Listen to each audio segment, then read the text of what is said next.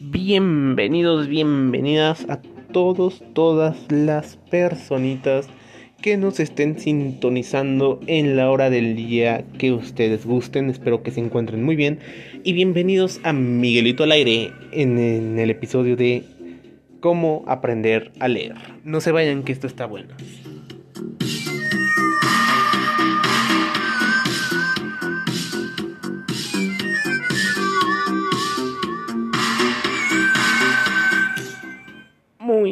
Muy, bien. Qué bonito. Hábito. Un hábito. Empecemos con eso. ¿Cómo definir un hábito?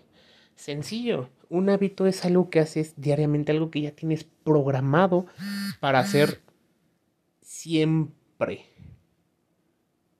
Pero siempre, siempre, siempre. Es algo que ya sabes que no importa qué hora sea, ya lo haces. O sea, lavarte los dientes, vestirte, asistir a clase. E incluso puede ser, no sé, coleccionar rocas, salir a pasear al perro, algo así. Ahora hagamos este hábito en un hábito de lectura. Lectura. Uy, los libros. Un libro te puede hacer adquirir cultura, conocimiento, razonamiento, incluso mejorar la ortografía y los signos de puntuación, ¿no? Ahora, pero Miguelito, ¿cómo, ¿cómo puedo empezar a leer si yo soy un pinche pendejo que nunca ha abierto un libro? Muy buena pregunta, amiguito, amiguita. Yo te doy dos sencillos pasos para aprender a leer. Uno, compra un libro para niños, un cuento de hadas, un cuento para niños. ¿Por qué? Porque un cuento para niños es la mejor manera de empezar a nutrirte en la lectura.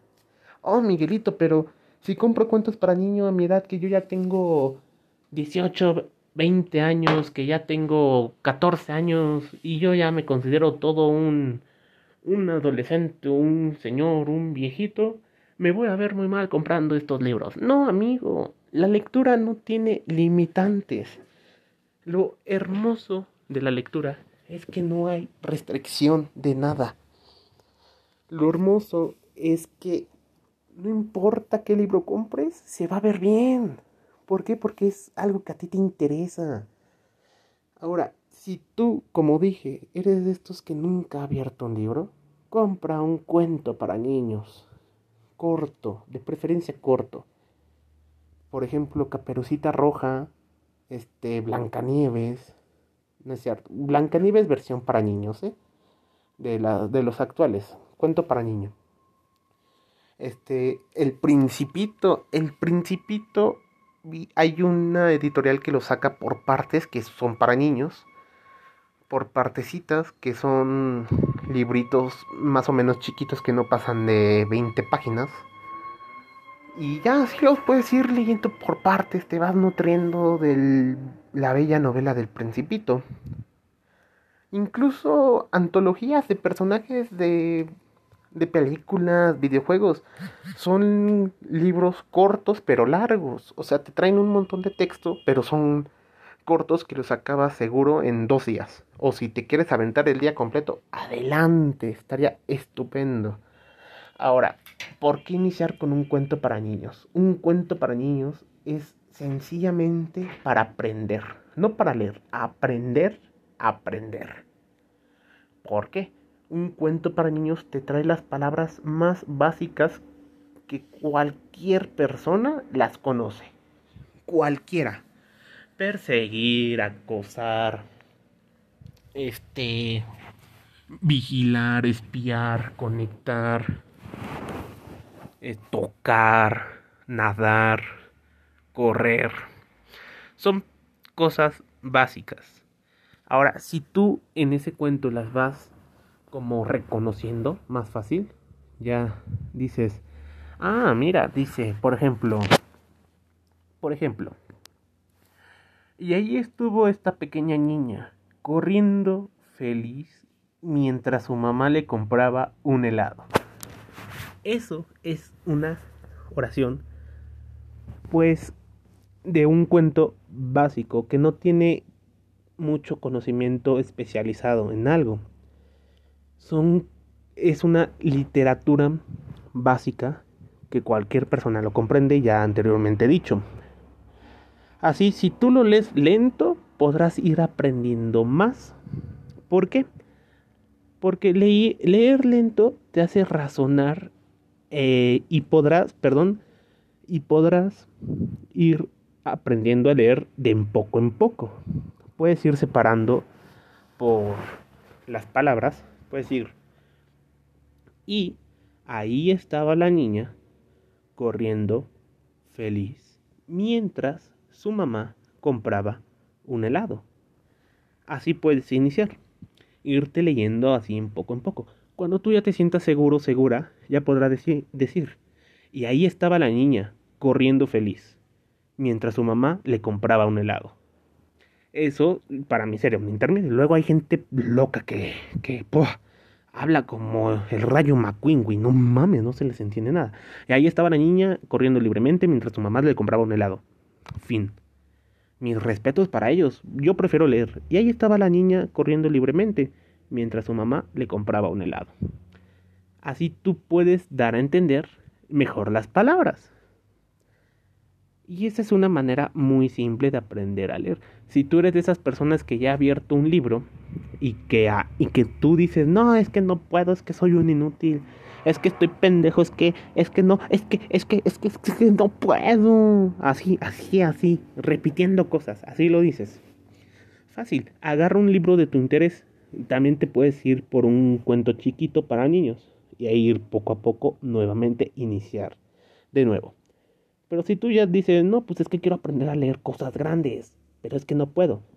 Compra un libro de tu interés. Novelas, novelas, no. Si dices, ay, es que me gustan los vampiros, no compres ninguna novela de ficción ni nada. Compra un libro de aprendizaje. Por ejemplo, digamos, no sé, a mí me gusta derecho. Compro un libro de leyes, el, la constitución política, ¿no?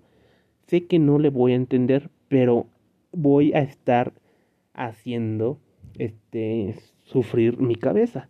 Y eso hará artículo primero de la Constitución Política de los Estados Unidos Mexicanos.